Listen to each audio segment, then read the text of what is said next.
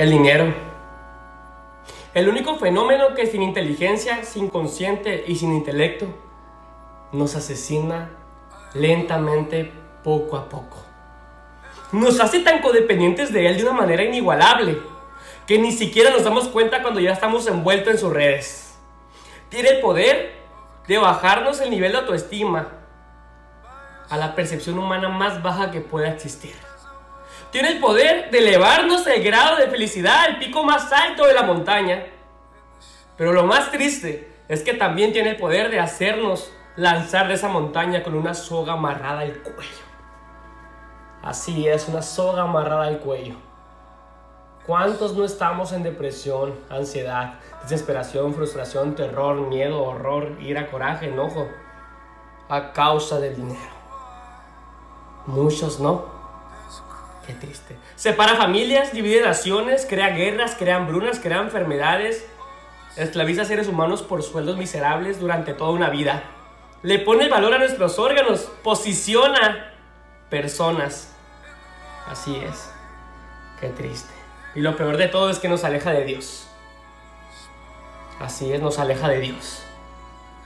El dinero está causando terror en la vida de los seres humanos. Tiene el poder de comprarnos tantas amistades ficticias, pero el cobro es en amistades reales. Hace sentir a personas basura, las hace sentir oro a causa de personas de oro que se sienten basura. Hoy en día le ponemos el precio a todo. Le ponemos el precio a nuestra dignidad, a nuestro valor, al respeto, a la fe, a la relación que tenemos con Dios, a la moralidad, a la hermandad. Y aunque se escuche muy grotesco también, le ponemos el precio a nuestra virginidad.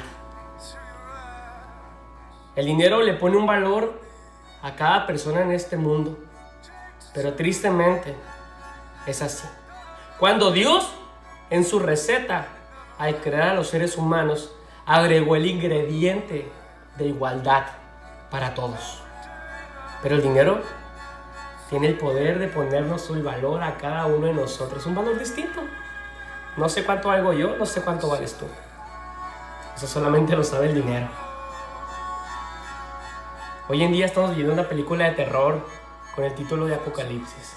Pero seguimos pagando Seguimos pagando por una vida sin anuncios, una vida premium. No queremos ver todas esas personas que están sufriendo a causa del dinero. Todas esas muertes, esos secuestros, asesinatos, esos niños que los roban para venta de órganos.